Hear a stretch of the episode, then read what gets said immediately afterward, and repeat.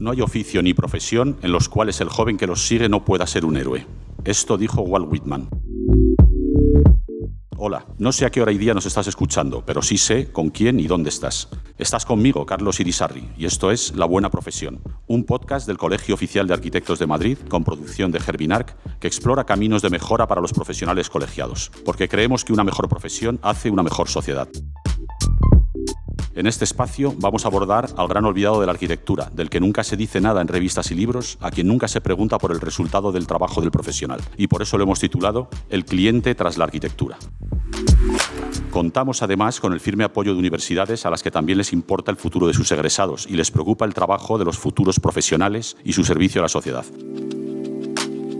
Hoy nos acompañan alumnos de la Escuela de Arquitectura de la Universidad Nebrija. La Universidad Nebrija mantiene desde su creación los valores diferenciadores de su modelo educativo, basados en docencia de calidad y en investigación como creación de conocimiento. El máster Nebrija en Ingeniería Forense y Peritación Judicial tiene una clara orientación profesional dentro de un sector que está necesitado de expertos en materias bien diferentes, patología, construcción, valoración, derecho, etc.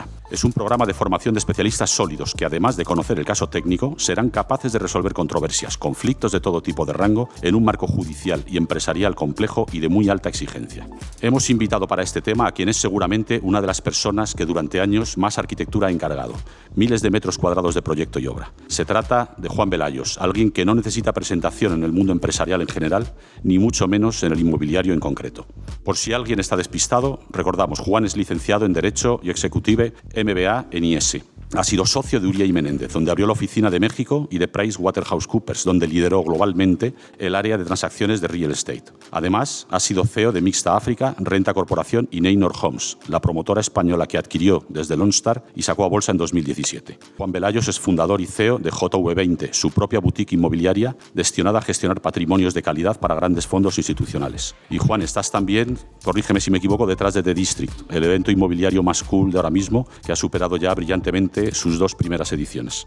Es toda una actividad de alta calidad, que al final es la que mueve un sector del que comen los arquitectos y muchos otros profesionales. Esa es la razón de haberte invitado. Hace ya años te escuché hablar de la actividad de los arquitectos desde vuestra experiencia, eh, con un discurso bastante impresionante. Creo que es una oportunidad la que nos das de escuchar qué es lo que hay detrás de esta negativa endogamia nuestra, que parece que nunca queremos saber nada del cliente y de las consecuencias de nuestro trabajo. Pues muchísimas gracias por la invitación. Felicidades por el podcast. Creo que puede aportar muchísimo a vuestro sector y un placer estar aquí con vosotros. O sea que aquí estoy a vuestra disposición y con ganas de pasar un buen rato juntos.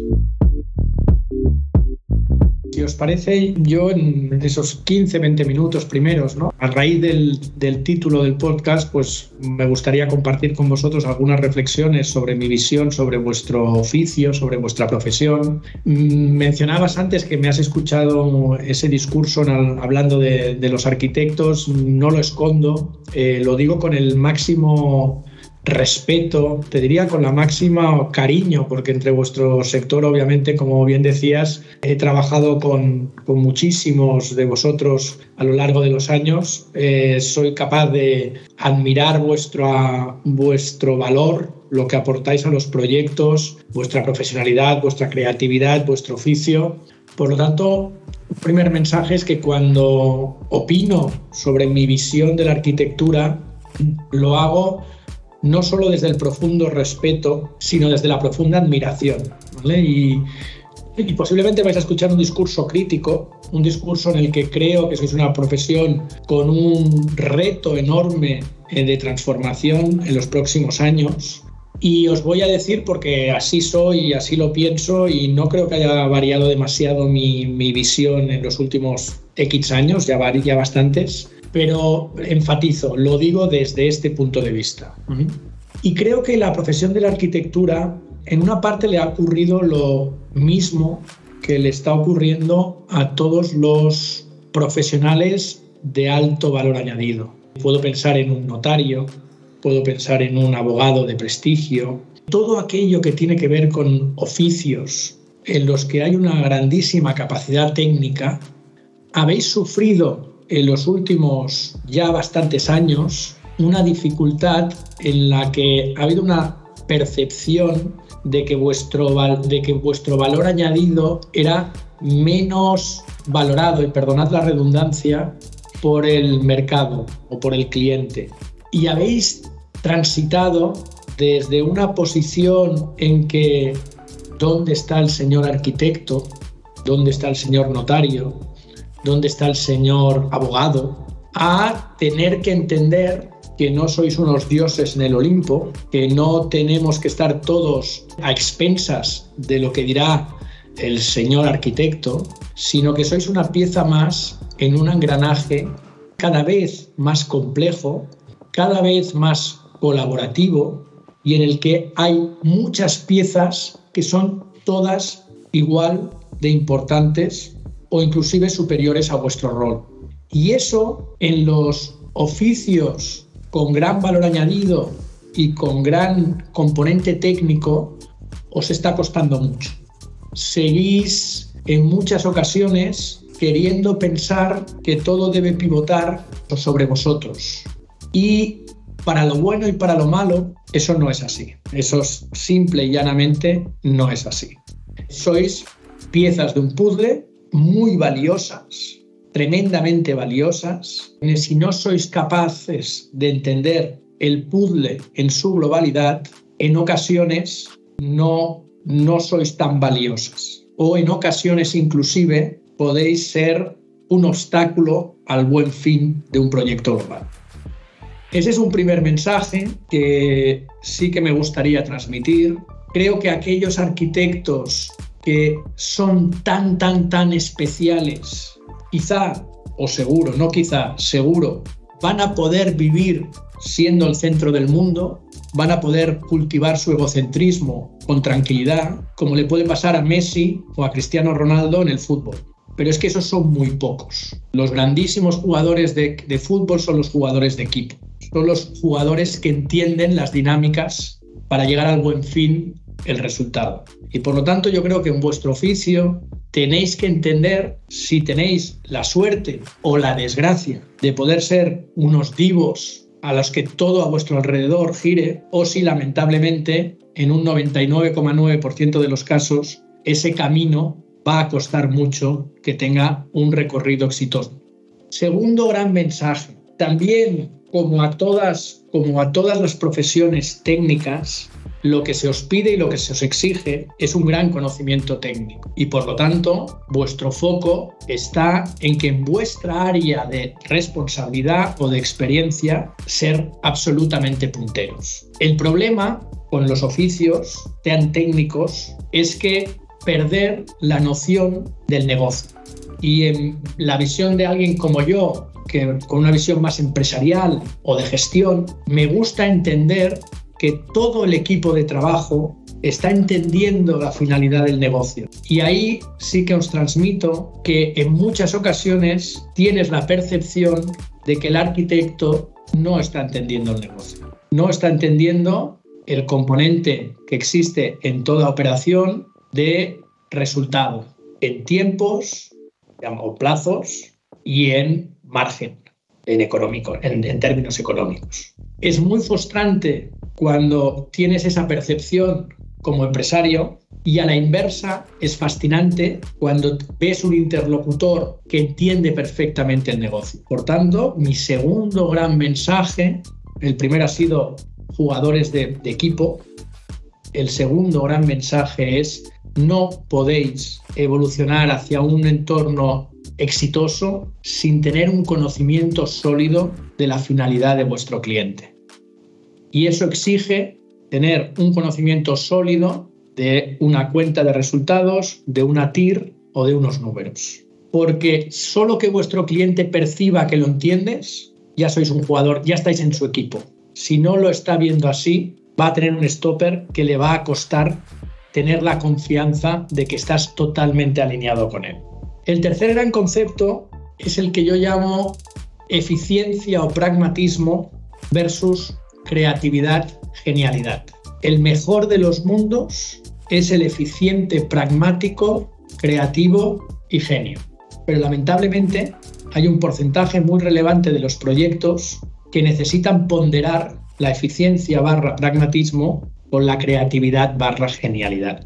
Y en mi experiencia, muchas veces la balanza del arquitecto se descompensa hacia la creatividad, genialidad con un componente de egocentrismo a veces elevado, en lugar de ponderar la balanza hacia la eficiencia y pragmatismo, que siempre es lo que te va a exigir un cliente, desde un punto de vista empresarial. Y la reflexión es la misma que os hacía antes. Cuando tienes la percepción como cliente que tu compañero de viaje, el arquitecto, está ponderando la balanza hacia el lado contrario, enseguida hay una percepción de que no estás alineado, de que no estás en el mismo barco. Y eso que hay una tendencia, yo diría, natural hacia la creatividad y a la genialidad que jamás debéis perder, porque es una aportación de valor altísima a un proyecto, porque los proyectos al final tienen que tener un componente estético de diseño, que, que son la clave comercialmente, pero lo que yo transmito no es que renunciéis a ello, sino que sepáis tener una escala de prioridades y de ponderación alineada con lo que necesita vuestro cliente. Y eso, si voy un escalón para arriba de lo que os contaba, requiere no esa parte de egocentrismo, sino esa parte de ser un jugador de equipo y requiere tener unos sólidos conocimientos de negocio empresariales para entender cómo en una coctelera en la que hay que tratar de alcanzar lo máximo de todo ello, de la eficiencia, del pragmatismo, de la creatividad, de la genialidad, lo ponderas y lo priorizas desde los zapatos de tu cliente. Porque volvemos otra vez a la alineación de intereses. Si doy un paso más en vuestro reto, es que sois una profesión, como tantas otras, en las que la tecnología va a ser un drástico disruptor de vuestro sector, como tantas otras profesiones. Estáis empezando a vivir, pero todavía es muy pronto, pero va a acelerarse muchísimo, muchísimo. Vais a empezar a vivir en la dicotomía entre niego la mayor, la tecnología en ningún caso va a ser capaz de ser una disrupción porque yo soy un genio, porque esto es muy creativo y porque a quién se le ocurre pensar que la tecnología va a ser capaz de hacer algo ni remotamente parecido a la que yo soy capaz de hacer como genio que soy, o vais a tener que empezar a pensar y a convivir con la absoluta distorsión que la, la, tecnología va a suponer a vuestro oficio y a vuestra profesión. Y va a haber disrupción por todos lados. El primero, porque un oficio como el vuestro, con un componente alto, como todos los servicios, como todos los servicios de horas hombre, de horas persona, la tecnología en muchos casos va a ser capaz de acelerar drásticamente ese componente de poco valor añadido de horas persona. Y vais a tener que empezar a entender que desde la visión de un empresario no hay ni tan siquiera debate. Va a exigir, va a querer soluciones que implementen tecnología porque le van a eficientar muchísimo las horas persona con una minimización de error para llegar al momento de un proyecto que ya veremos será anteproyecto primero, luego será proyecto básico y no tan lejos será proyecto ejecutivo, en el que vuestra aportación de valor va a transformarse en ser capaz de hablar con la máquina para que sea la máquina con la aportación de valor vuestra la que haga el mejor anteproyecto, el mejor proyecto básico, el mejor proyecto ejecutivo, y vuestra interlocución va a ser posterior a la tecnología para ser capaz de realmente darle la diferenciación definitiva a ese proyecto. Esto, que es muy fácil de decir y que parecía utopía hace poco tiempo, si realmente no lo estáis viendo, os puedo transmitir con total contundencia que os estáis equivocando. Y la pregunta que os tenéis que hacer como sector, como oficio, como profesión, es cómo convivís, interactuáis o enriquecéis vuestro oficio, vuestro servicio, vuestro delivery al cliente a través de la tecnología, siendo vosotros imprescindibles en esa aportación. El que no lo entienda así, mi apuesta es que en unos años le va a costar mucho competir en este mercado. De todo lo que os he dicho, posiblemente esta sea para mí la visión más retadora, porque como nos ocurre a todos los que ya empezamos a tener años, hemos de entender si queremos ser barreras, búnkers de contención para que la tecnología no entre en nuestros sectores, en nuestros oficios, y eso va a ocurrir con un porcentaje altísimo de los arquitectos veteranos, porque simple y llanamente, como personas inteligentísimas que son, van a entender que ya no están a tiempo, como me puede ocurrir a mí, o si queremos tener, si tenemos la suerte de ser chavales, jóvenes, saber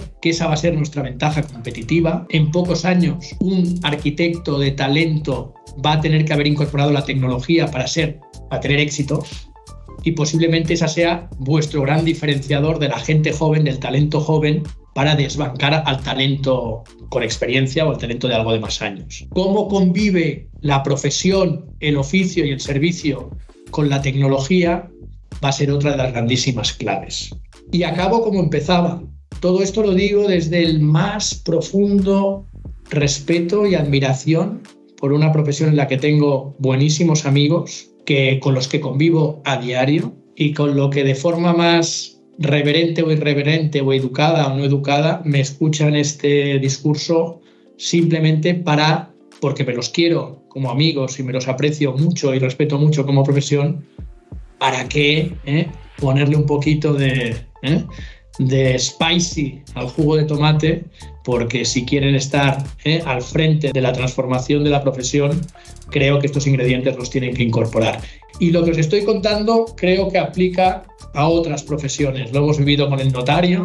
A mí es la que más me ha parecido de que alguien que se creía que cuando entraba en la sala todos nos teníamos que levantar y arrodillar, a entender que es un prestador de servicios a disposición de sus clientes y de su oficio que es imprescindible y de grande esto como el vuestro.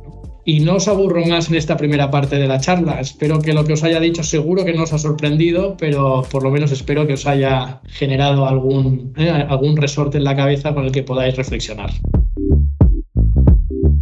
Pues efectivamente, Juan, buen rapapolvo que nos has echado. Merecidamente, merecidamente. Este tema que ahora, ahora vamos a intentar ir un poco al detalle y a tema más propositivo, que es de lo que buscamos. A mí eh, lo que me parece un poco fastidioso, es decir, que esto, que tienes razón y que conocemos, eh, realmente no, nadie, nadie cambie, nadie haga las cosas. Eh, mira, he tenido la suerte de tratar, que falleció el año pasado, a Arthur Gensler, que te sonará, es el arquitecto que más facturaba del mundo. Personaje, tuve suerte de tratarle a través de correos electrónicos, porque como sabes yo soy bastante pesado. Y este hombre incluso le publiqué su, tiene un manual de gestión empresarial pues lo publicamos en castellano, un libro estupendo, donde él además es que, decir, este ya en los años 60, eh, su punto de inflexión lo cuenta él, cuenta ahí un poco su biografía, a la vez que principios de gestión y tal. Decía, su punto de inflexión fue empezar a ir por la noche a la escuela nocturna de, empresa. Digo, joder, si es que no me han enseñado nada de esto, no sé buscar un cliente, no sé retenerlo, no sé qué es lo que quiere de mí, le estoy vendiendo un producto que es el, mismo producto que hacían mis abuelos. Y entonces, bueno, pues esto que es sabido y que está en libros, está publicado y tal, es asombroso lo que cuesta eh, cambiar, ¿no? Podemos hablar, por ejemplo, de la docencia. La docencia empieza a cambiar. Hay escuelas ahora que afortunadamente esto lo entienden, ¿no? Pero, por ejemplo, no sé si alguna vez te han invitado a involucrarte en una escuela, ¿no?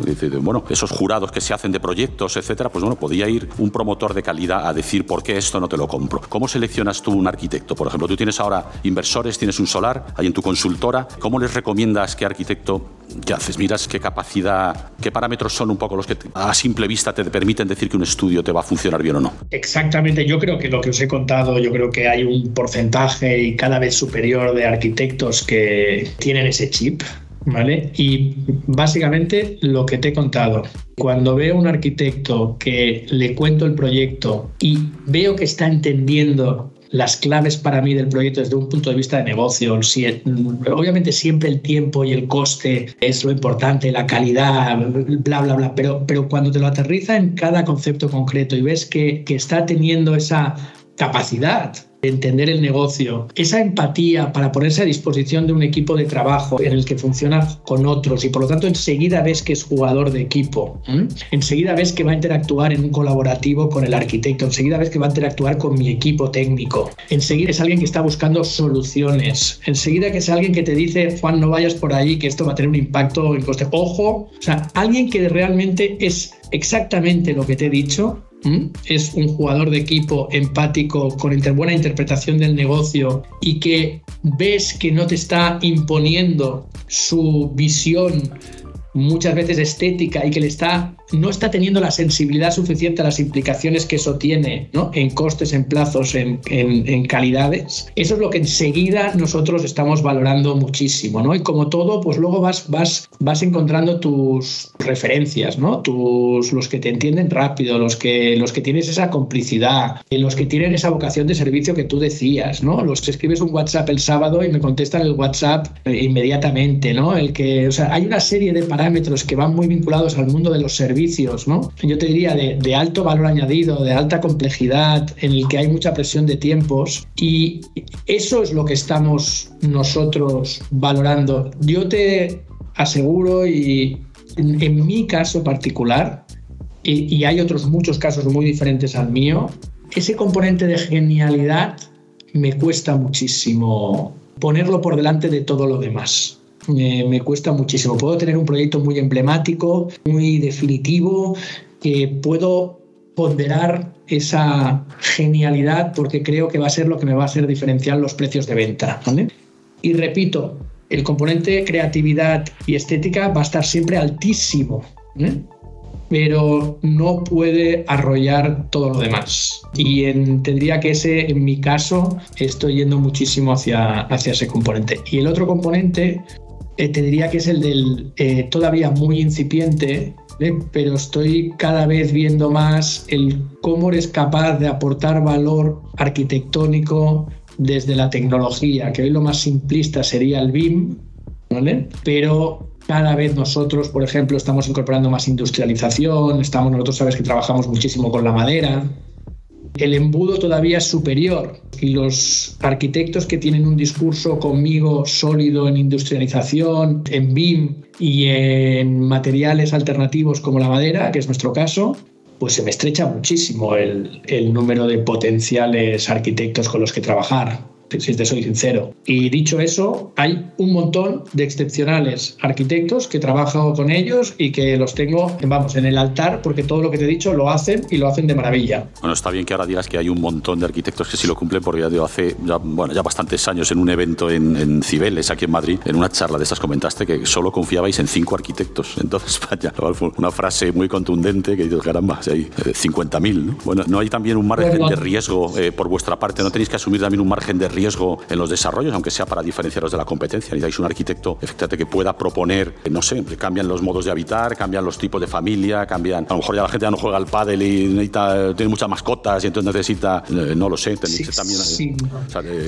buscar un poco que ese arquitecto tenga ese, carácter propositivo, ese carácter un poco de, buscar acertar con una demanda diferente. ¿no? Absolutamente. O sea, yo te diría que fundamental. Cuando te hablo de un arquitecto que es jugador de equipo, nosotros estamos, nosotros básicamente hoy por hoy hacemos prácticamente solo alternativas y por lo tanto lo que necesitamos es arquitectos que nos que en un activo que tiene mucho cuando hacía yo Bill to Sell que eran todos iguales pues ahí con la pista de pádel en la piscina ¿eh? más o menos ya tiraba para adelante ¿no? y, la, y la reflexión era la pista de pádel la piscina y el gimnasio ¿eh? o sea que siguen siendo un poquito las tres cosas que hay en la coctelera cuando te metes ahora por ejemplo que estamos haciendo un living alternativo en la Plaza Cataluña ¿no? pues aquí es, el debate es mucho más profundo y el debate aquí es cómo explotamos las zonas comunes. Cuando estamos haciendo el senior living en La Moraleja, pues estamos hablando de senior living y de senior living hay muy poquita experiencia. Al final hemos tenido que hacer con arquitectos que nos hemos tenido que traer con un componente español fuerte, pero que también con experiencia en Australia en senior living, ¿no? Porque estás trayendo activos que hay muchísima menos experiencia y nosotros como empresarios o como gestores, precisamente lo que necesitamos es que nos traigan esa creatividad y esas reflexiones. Pero te diría, incorporando la parte de negocio. Es decir, para mí es diferencial decidir si ponemos en la azotea que tenemos arriba en Plaza Cataluña, si ponemos una restauración, ponemos un bar o hacemos una zona simplemente para que, ¿no? Eh, chulísima para los chavales que están ahí. Bueno, chavales y no chan chavales, porque esto lo estamos haciendo del corporativo. Allí hay muchísimo valor, creatividad, diseño que aportar pero que lo vamos a valorar mucho desde la perspectiva de la generación de ingresos, ¿vale? Pero absolutamente con, o sea, vamos, nosotros de hecho lo exigimos, ¿no? O sea, a mí no me vale un arquitecto que me diga, oye, yo vengo aquí a hacer casas soviéticas, para nada. ¿eh? De algún modo, eh, yo creo que ambas partes también tienen que incorporar, pues, joder, para, para, lo que estamos, que estamos para servir a la sociedad, ganando dinero estupendamente. Todo este tema, por ejemplo, de, del riesgo de un promotor es escaso. Eh, tenemos una investigación en marcha eh, sobre arquitectos que han promovido su obra, que la han promovido no tanto por ganar dinero, que lo han ganado además, sino porque veían que era la única manera de experimentar. Entonces, cosas, pero no hablo de experimentar locuras, que no hablo de, yo sé, pues la muralla roja de Bofil, que probablemente sea un Torres Blanco, ejercicios empresariales absolutamente negativos, por mucho que estén en la historia. Me refiero, yo sé, los primeros duples que se hicieron en Madrid, que son unas casas muy cotizadas, se hizo Zuazo y las promovió él, porque no encontraba un promotor que se arriesgara, ¿no? Estamos hablando de los años 20, es una zona muy cara, un notario pues no quiere subir una escalera dentro de su casa, ¿no? Sin embargo, hoy, pues qué comunes o lo que sea. No hay también ese déficit, echa para atrás parte de esa creatividad en un promotor, el decir, bueno, alguna vez vamos a arriesgar porque eso es lo que va a hacer avanzar eh, la vivienda o va a hacer avanzar la ciudad, eh, experimentos con cubiertas ajardinadas, no sé, no, no debería haber también hay un, eh, por vuestra parte, algo de, cierta flexibilidad, incluso dispuestos a ganar algo menos. Claro, tú te debes a tus, a tus accionistas, ¿no? O el promotor se debe a muchos accionistas.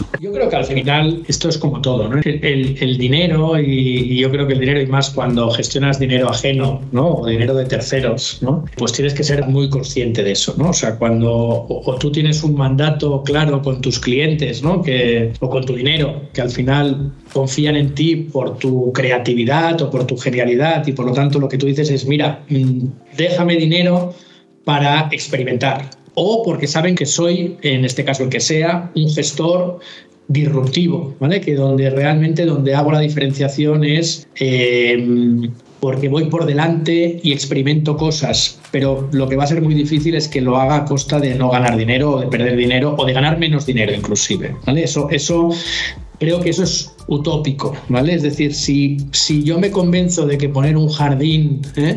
Eh, en la azotea, ¿vale? Con lo que sea, es porque realmente el cliente lo va a apreciar y el cliente lo va a traducir en que va a ser dispuesto a pagar más por la vivienda por, o por el alquiler porque tiene ese jardín ¿eh? arriba genial. Por lo tanto, yo creo que es, esto lo engarzo con el comentario que te hacía, ¿no? O sea, o sois capaces de interpretarlo y convencerme a mí como negocio de que esa disrupción, esa genialidad, esa creatividad va a reportar en positivo para mí y no desde una visión egocéntrica, no un empresario con honrosas excepciones y muchísimo menos un gestor de dinero ajeno como soy yo, lo que no puede pretender es que se le recuerde porque en detrimento de que ganara más dinero su capital, hizo una genialidad o hizo una cosa chulísima. Y eso es lo que a veces creo que os intentamos transmitir a vosotros. No vale ese componente personalista de que cuando pases por ahí dices yo soy el que hice ese jardín en altura y que luego el empresario te diga ya, pero tú sabes lo que me cuesta de mantenimiento, tú sabes los problemas que he tenido yo con humedades con el del octavo, será chulísimo, pero me hiciste un flaco favor. Entonces, ese equilibrio en que el mundo perfecto es te hago un jardín, es una genialidad, pasa a la posteridad de Madrid, pero es que encima los vecinos de ese edificio es que, vamos, te ponen en un altar y los pisos valen un 2% más porque suben a ese jardín, tiene una vista de Madrid y están entre medio del verde. Ese es el mundo perfecto y eso es lo que tiene que haber alineación de intereses. ¿no? Y decías un concepto muy, muy interesante y, además muy, muy real, que ha habido muchos arquitectos que han experimentado con el riesgo y a veces se han hecho promotores para poder experimentar ellos por tu riesgo, porque cuando es tu dinero o tu visión de que por ahí vas esto, eso, eso es lo mejor del mundo. ¿vale? Pero yo creo que también quizá tenéis que incorporar al oficio, y algunos lo estáis haciendo, esa visión de coherencia, ¿no? Es decir, si queréis que haya riesgo en un proyecto, para que sea más disruptivo, para que haya más creatividad, bueno, jugad vosotros también a ese riesgo. Es decir, no es difícil disparar con pólvora del rey, ¿no? Es decir, oye, yo hago, pero si va bien, diré a todo el mundo que yo soy el que lo hice y si va mal, pues el problema es tuyo.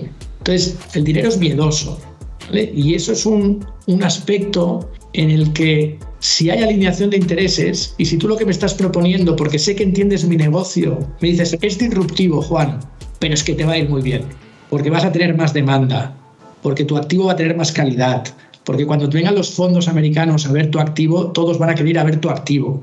Entonces me convences, pero me tienes que convencer desde, una, desde la perspectiva de negocio, no desde la perspectiva de tu genialidad arquitectónica he hablado desde el principio de servicio a la sociedad, que decir, hacer avanzar la vivienda. Quizás, fíjate, el promotor medio, al cual, eh, por supuesto, tengo todo el respeto y además, más, bueno, que sabes que yo coincido al 90% con, con, lo que estás diciendo, eh, decir, es probablemente la pieza del mundo inmobiliario. Nosotros estamos en el mundo inmobiliario, nosotros, yo se lo digo siempre a mis alumnos, vosotros no estáis en el mundo del arte. O sea, el mundo del arte, la cotización de los cuadros, de no sé qué, suben y vosotros estáis exactamente igual. Vosotros lo que os va bien es que el mundo inmobiliario suba y entonces ya cotizáis más, ¿no? Bueno, pues dentro de ese tapiz inmobiliario, quizás todo el mundo está exigiendo I más D y está exigiendo innovación, y está exigiendo el que es menos dispuesto a innovar está es un promotor, que no, lo estás diciendo tú, no me voy a arriesgar. Suponte que un promotor con ojo hubiera cogido a en el año veintitantos y digo, joder, esto de los duples, qué loco es, vamos a intentarlo. Voy a poner yo mi dinero, me voy a arriesgar y efectivamente lo hubiera salido bien, ¿eh? porque tuvo mucho éxito y replicó el modelo, ¿no? Esa, parte de I más D es un poco la que te estaba, no por el ego del arquitecto, por supuesto, sino porque todos tenemos que poner en ese más D. Te voy a llevarlo al tercer escalón de los que comentabas. Por supuesto, la actitud, eh, yo creo que es capital, como dices. A lo primero es querer estar en esta cadena. Es decir, yo trabajo con un montón de gente para sacar adelante un edificio y no soy yo por mi cuenta. ¿no? La formación, cosa que afortunadamente yo creo que poco a poco va cambiando. El tema de la tecnología. Ahora hay efectivamente un reto que yo creo que es fabuloso, que es para todos, ¿eh? para el mundo inmobiliario, para la sociedad, para el arquitecto. Es una oportunidad para todos, que es la prefabricación, la industrialización. Y ya, bueno, yo creo que ha salido en otro de los programas este bloque. Hay un bloque en Málaga, en, primera línea, que me encanta, que me encantaba antes de, saber que era prefabricado. Un bloque de vivienda que es difícil sacarle chispa a una vivienda y un bloque precioso, precioso. Y luego, efectivamente, me contaron allí unos vecinos, yo creo ya lo contaba en otro, pues que, que se había montado tres meses. No, no, se está esperando que el arquitecto sea el que cargue con toda esta historia, que me parece muy bien, que decir, efectivamente, desaparecen unos nichos de trabajo, aparecen otros. Ahora, pues el crear un catálogo modular, en lo que sea. Sin embargo, no veo yo las promotoras, eh, pocas tienen su departamento de desarrollo de esto, pocas están dispuestas, como todos los sectores lo están haciendo, todos los sectores, en todas las empresas hay un este de más D, ¿no? Nokia, los reyes de los teléfonos, los teléfonos eran unos tipos locos que estaban en una esquina, hacían televisiones. Los de los teléfonos que fueron al final, ¿no? La revolución, pues era un sitio donde estaba la, la empresa metiendo dinero a fondo perdido. ¿no? ¿no? falta esto en el sector desde vuestro, desde vuestro lado de la barrera? Hombre, yo, yo ahí te hablo de sector, es lo que me toca. Yo hoy estoy bastante nosotros hemos lanzado una constructora que se llama 011H, ¿no? que es básicamente una plataforma tecnológica que hace piezas de Lego ¿vale? para, para industrialización en un modelo design and build y somos 80 personas en esa compañía y habrá 40 arquitectos, ¿no? 35 arquitectos. Eh, eso, es, eso es pura disrupción. Ahí ya, ya, hay bastantes millones o muchos millones de euros y, invertidos y eso es y más de en vena. Ya le hemos entregado viviendas a EDAS, estamos, eh, estamos entregando, ahora empezaremos con alguna otra de las grandes, o sea que yo creo que es, que es una historia absolutamente disruptiva. Hemos lanzado una promotora nueva que empieza a construir en madera en Málaga, o sea, nuestra, lanzamos nuestra primera promoción en Distrito Z. Por lo tanto, yo sí que creo que empiezan a haber iniciativas en el sector eh, muy vinculadas a la industrialización y a la tecnología, con una clara convicción, posiblemente no con, con toda la modestia del mundo, pero posiblemente sí que es pues posiblemente soy de los, de los que un poquito pioneros, ¿no? Y, y, el sector todavía le falta un poquito para llegar, para llegar ahí, ¿no? Pero te diría que el sector ya ha entendido que la industrialización y la tecnología van a, van a ser absolutamente disruptivas y por lo tanto el arquitecto va a tener que involucrarse en ese engranaje, que todos saldremos de nuestra zona de confort, pero que el rol del arquitecto va a ser clave dentro de esos engranajes, ¿no? Pero contestando a tu pregunta, yo creo que a el problema que tiene nuestro sector endémico y que no cambiará y que no cambiará porque, bueno, yo soy de los que lo he intentado cambiar y hemos llegado hasta donde hemos llegado, es que sigue siendo un sector muy granular. Eh, es un sector en el que el más grande pues hará 3.000 viviendas, ¿no? Y por lo tanto en una España que hará las, por las pocas que quieras, ¿no? El 60.000 pues es un 5% de market share el más grande, ¿no? Comparado con otros sectores, con otros mercados en los que los grandes home builders tienen un porcentaje de market share mucho más grande, ¿no? Eso al final se traduce en que las compañías más grandes, más grandes, más grandes pueden invertir algo en I más D, pero no, no demasiado no demasiado. Y las medianas o pequeñas no tienen capacidad ni músculo real para invertir en I más D lo que hace falta porque esto es un negocio muy intensivo en capital. Por lo tanto, puede haber los más inquietos, puede, puede haber los que en cada promoción quieran meter algo nuevo, algo disruptivo, pero desde, la, desde una capacidad económica financiera de balance razonablemente limitada, ¿no? comparada con un Nokia, para tener un departamento de I. ¿no? Y eso es una realidad y es una mm, pena y por lo tanto yo creo que la gran disrupción vendrá o por compañías nuevas de verdad o por los pocos grandes que hay, que hay alguno en particular que yo creo que está con muchísima más inquietud en innovación que las demás, ¿vale? no quiero decir el nombre aunque es bastante evidente, pero es un sector que entre que es un poquito inmovilista el promotor, entre que, el, como decíamos, el capital es miedoso y que tampoco tiene el músculo financiero para poder ir al I D, siento tener que decir que el, que el D en el promotor tradicional siempre será limitado, salvo que haya disrupción absoluta o haya iniciativas colaborativas, en la que muchos aporten algún, algún, alguna organización como puede ser la universidad, como puede ser el colegio de arquitectura, para que a través de un entorno colaborativo eh, sea capaz de tener el músculo financiero para ir evolucionando el sector.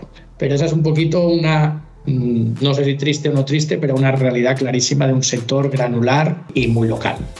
Bueno, quizás tenemos otro programa en el que pondremos aquí eh, los puntos sobre las IES a la administración. También quizás se podría esperar que la administración dedicara más inversión a ir preparando el sector, ¿no? un sector, como dices tú, que, que, vive tanta gente y, además que produce un, producto necesario, ¿no? necesario. Pero bueno, eso lo dejaremos para, otro programa, tenemos el tiempo muy justo. Yo lo que sí creo, de todas maneras, soy optimista, es que el sector está cambiando en, todas las piezas.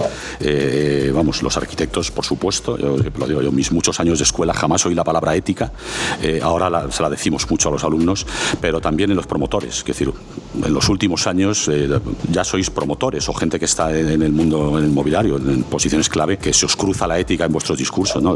Tú mismo, eh, Gómez Pintado, al cual espero un día de estos también perseguir para, para un programa parecido. Bueno, yo creo que es el, eh, vamos con el tiempo, como siempre, fatal, porque es que tenemos un tiempo limitado. Yo creo que es un buen momento para tratar de pulsar a ver qué piensan los que vienen detrás, que yo creo que son mejores que nosotros en todos los aspectos, en tecnología, en actitud y en conocimiento. ¿no? Tenemos aquí a tres alumnos, no sé si queréis alguno de vosotros arrancar sí, correcto. con algún comentario, alguna pregunta. Buenas tardes a todos. Lo cierto es que estoy de acuerdo con prácticamente todo lo que ha dicho, la dura realidad que tenemos a futuro, pero que también es una oportunidad de, reinventarnos. ¿no? Antes de darle el paso a mi compañera, me gustaría preguntarle respecto al uso de la madera en la construcción, que, que estaba usted hablando ahora de esto, que, eh, bueno, realmente el uso de la madera en la construcción es caro y necesita de un alto mantenimiento. Entonces, ¿por qué le parece que esto es una innovación correcta? Y por citar un, ejemplo que hemos mencionado aquí, las cubiertas jardín no. Básicamente yo creo que al final la madera me, no tengo una opinión objetiva, ¿vale? O sí, porque pues, estoy impulsando tres negocios vinculados a la madera, ¿no? Estamos haciendo gestión forestal, estamos haciendo una fábrica en Teruel para, para hacer CLT, hemos lanzado una promotora y, soy cofundador de una constructora, ¿vale? Que por lo tanto mm, toma mi respuesta como poco objetiva o muy objetiva porque, porque estoy metiendo muchos huevos en esa cesta con una convicción absoluta, ¿no? Yo creo que al final la gran transformación de este sector viene por la industrialización y por la sostenibilidad. Es decir, las emisiones de CO2 del sector construcción son altísimas, es uno de los sectores que más contribuye al, deterioro del planeta y por otra parte la industrialización es el caballo de batalla que tenemos que vencer a medida que el, el negocio como lo hemos conocido tradicionalmente tirando de subcontratas locales ¿no? y de oficios y de profesiones lamentablemente está desapareciendo. Por lo tanto la industrialización es una necesidad y la sostenibilidad es una imposición. Que te guste o no te guste, estés más a favor o menos, tanto regulatoriamente como, como por convicción global, creo que son los dos grandes ejes transformadores de nuestro sector. La madera tiene una serie de virtudes que hoy por hoy no hay ningún otro material de la construcción que las tenga. El primero es que no solo no emite CO2, sino que captura CO2. Por lo tanto, ya veremos cómo el cemento, como el acero, como el steel, como otros muchos materiales van tratando de ser cada vez eh, menos emisivos, pero la realidad es que la madera no solo no emite, sino que captura. Eso lo hace como un elemento drásticamente diferencial en todo el ámbito de la sostenibilidad. El segundo tema es que la madera convive muy bien con la industrialización, porque es ligera, porque viaja bien y porque trabaja bien en fábrica. Se corta bien.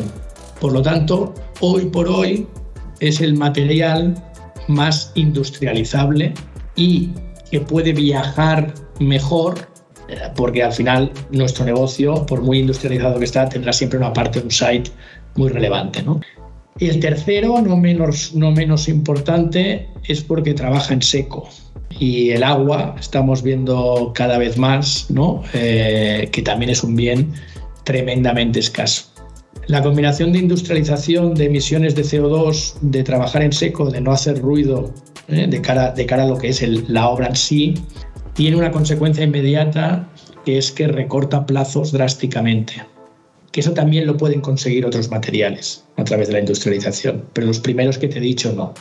Esos son los motivos que te diría que creo que hacen muy diferencial la construcción en madera que está penetrando en toda Europa eh, de forma acelerada, eh, que no va a ser el único material, que va a convivir con otros materiales, faltaría más, pero sí que creo que va a ser uno de los, yo te diría, ganadores de la evolución del sector, que no el único. ¿eh? Y, yo no creo que haya que ser un talibán de la madera, ¿eh? hay que ser un talibán de la industrialización y de la sostenibilidad. Con respecto al que es más caro, es verdad, pero lo que hay que hacer es crear una industria. En la medida, hoy, hoy es muy caro porque no hay industria, porque no se ha hecho gestión forestal lamentablemente en este país, con excepciones que podemos ver en el País Vasco y en Galicia. Pero yo creo que si somos capaces de generar oferta eh, posiblemente compartiremos el precio. Eh, dentro de un, muy poco tiempo, en este sector vamos a dejar de discutir de, caro o barato comparado con el tradicional. Vamos a discutir de caro o barato comparado con los otros materiales alternativos porque la regulación va a empezar a penalizar, ya lo está haciendo, al tradicional, a la construcción tradicional. De aquí pocos años, la construcción tradicional no será el competidor de la madera el competidor de la madera serán los otros nuevos materiales que trabajen en industrialización y que sean eficientes eh, que sean o, competitivos en sostenibilidad. Juan, te hago un apunte antes de, seguir con los alumnos. Eh, fíjate, lo de la madera hasta cierto punto, o sea, eh, está llegando muy lejos. ¿no? El, otro día estoy, conozco a un arquitecto de Málaga, Pablo Farfán, no sé si os suena, que está haciendo experimentos muy interesantes con temas bioclimáticos, que está utilizando la madera, pero incluso madera de bosques quemados, o sea, madera que ya tiene una cosa asombrosa, ¿no? o sea, que efectivamente es un material de, de futuro. Bueno, era un, inciso antes de, de que sigan nos gustaría conocer tu visión sobre cómo podemos propiciar una buena relación entre cliente y promotor, bueno, o arquitecto. Es decir, ¿cuál dirías tú que es el éxito en la relación de arquitecto y cliente? Pues, pues, mira, yo creo que, mm, un poquito lo que trataba de transmitir al principio, ¿no? Yo creo que al final es muy difícil cuando, durante muchos años, ¿no? Eh, has podido el éxito es asociado a un rol muy, no sé cuál es la palabra, ¿no? pero, pero muy ser el centro del, ¿eh? ser la vedette de la fiesta, ¿vale? Es muy difícil transformarte en ser un fiel prestador de servicios, ¿no? Eh, a disposición del cliente. ¿no? Yo creo que la gente joven eso lo lleváis de serie, ¿vale? O sea, yo creo que eso no va a ser un drástico reto para vosotros, ¿no? Yo creo que hay que ser cercano, hay que ser transparente, hay que hablar con el cliente con su mismo idioma, hay que estar, hay, hay, que, hay que tener vocación de servicio. ¿No? Hay que tener vocación de servicio. Por lo tanto, yo, yo no estoy, no creo que ese vaya a ser vuestro problema. yo creo que el problema lo tiene el que durante 20, 30 años ha podido ejercer su profesión ¿no? sobre unos parámetros que le están costando adaptarse a la nueva profesión, ¿no? Pero sí que creo que vosotros lo haréis naturalmente, ¿no? Por lo tanto, cercanía, eh, entendimiento del cliente, poneros en sus zapatos, empatía, eh, y agilidad y eficiencia. ¿no? O sea, yo creo que se valora mucho en, esta, en este, como en cualquier otro servicio, el ser eficiente, el ser ágil, el ser rápido. ¿no? No, eh, y yo también siempre digo que, que el que se da mucha importancia con lo que hace, desconfía. ¿vale? Yo siempre me, siempre me encanta la gente que todo lo que me transmite parece muy sencillo porque entre gente sofisticada, preparada, ya somos lo suficientemente listos los clientes para ya saber todo lo que hay detrás de vuestro oficio. Yo creo que al final ser capaz de transmitir sencillez y, eh, dar respuesta y dar solución sin tener que hacerte demasiado lo importante, creo que es muy relevante. Hemos hablado un poco sobre la docencia, y, mm, pero me gustaría que profundizases un poco más en las ventajas y los inconvenientes que ves de la gente que sale de, mm, de la carrera y cómo han sido educados en, respecto a la arquitectura. Pues yo creo, yo la verdad que creo que estáis saliendo bien, que estáis saliendo muy bien. Yo creo que cada vez mejor. O sea, yo creo que, que tenéis una profesión ahora muy competitiva, sois muchos, yo creo que ya tenéis la capacidad de que podéis vuestra carrera puede seguir diferentes ámbitos de la compañía, ¿no? Yo, por ejemplo, estaba en, estoy en el consejo de, de Almar y el otro día parece que un 35% de la plantilla son arquitectos, ¿vale? O sea, que, que al final yo creo que, que, estáis viendo que tenéis mucha versatilidad, ¿no? Entonces yo, yo creo que desde el ámbito docente necesitáis seguir con la formación ortodoxa de ser técnicamente muy buenos, ¿vale? Porque eso es imprescindible y creo que no se puede, que, que, lamentablemente o no lamentablemente, pero esa parte de vuestra profesión la vais a tener que seguir manteniendo siempre porque sois un oficio y los oficios técnicos requieren ser muy bueno técnicamente, porque si no eres muy bueno técnicamente simplemente ya no eres competitivo, pero sí que creo que tenéis que ir introduciendo, como ha pasado en tantas otras carreras, y que voy a contar de la mía, cuando yo hice abogado no sabíamos ni sumar, ¿eh? Eh, pero creo que tenéis que empezar a ser cada vez un poquito más sensibles a, una PL, a una cuenta de resultados, ¿no? a una TIR, o sea, tener un componente de formación empresarial que os permita mantener un diálogo coherente con vuestro, con vuestro cliente, ¿no? sin tener que ser unos expertos, sin tener que ser un, unos expertos, pero sí tener las nociones básicas bien arraigadas. ¿no? Y luego yo creo que hay otro componente que, que viene de, que yo creo que es muy vocacional, ¿no? Es ser capaces de seguir siendo creativos, ¿vale? O sea, que todo lo que os estoy contando que lleva a la ortodoxia, la, al esto, a tener un discurso empresarial, al final ser capaces de seguir teniendo esa sensibilidad hacia la belleza, hacia la estética, hacia la creatividad, ¿no? Hoy el mundo yo creo que se, se diferencia entre técnicos y creativos, ¿vale? Y, y, por suerte para vuestra profesión es que tenéis que combinar las dos factores, ¿vale? Y eso yo creo que os hace diferenciales, ¿vale? Hay, hay oficios creativos y hay oficios técnicos.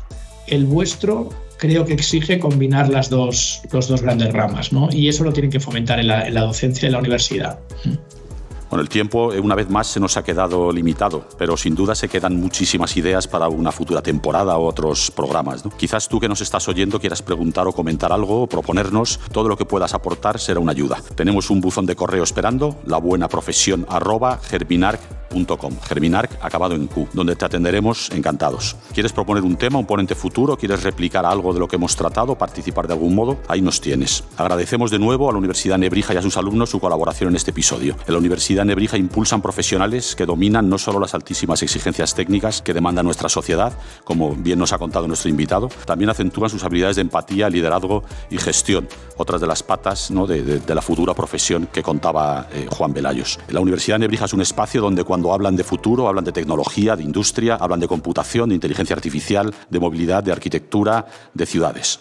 Esta es la realidad de los estudiantes de Nebrija, la que aprenden haciendo y compartiendo estudios y prácticas en empresas clave de diferentes ámbitos, viviendo algo único con sus compañeros para construir nuestro mejor futuro. Y entre ellos, hoy hemos tenido aquí a estos eh, ya prácticamente colegas que esperamos encontrar dentro de poco por los pasillos de este colegio de arquitectos. ¿no? Isabel María Trujillo, Santiago Rosón y Aroa González Cobos. Eh, muchas gracias. Y muchas gracias, por supuesto, también a nuestro invitado Juan Velayos, de quien esperamos que siga impulsando, como lo ha hecho hasta ahora, la actividad inmobiliaria, que al final es la que nos da trabajo trabajo a todos. Sin empresarios como tú, Juan, no habría arquitectura y esto es algo que los profesionales deben interiorizar para tener una actividad eh, sana y, en condiciones de ser correctamente atendida. La arquitectura es un arte, pero un arte con cliente. Gracias a ti que nos has escuchado. Esperamos sinceramente desde el Colegio de Arquitectos de Madrid que este espacio te haya sugerido asuntos en los que pensar, pero más aún, ideas en las que colaborar. En esta casa que es de todos, están siempre las puertas abiertas a quien quiera sumarse. Un abrazo de Carlos Irisarri. Esto ha sido La Buena Profesión.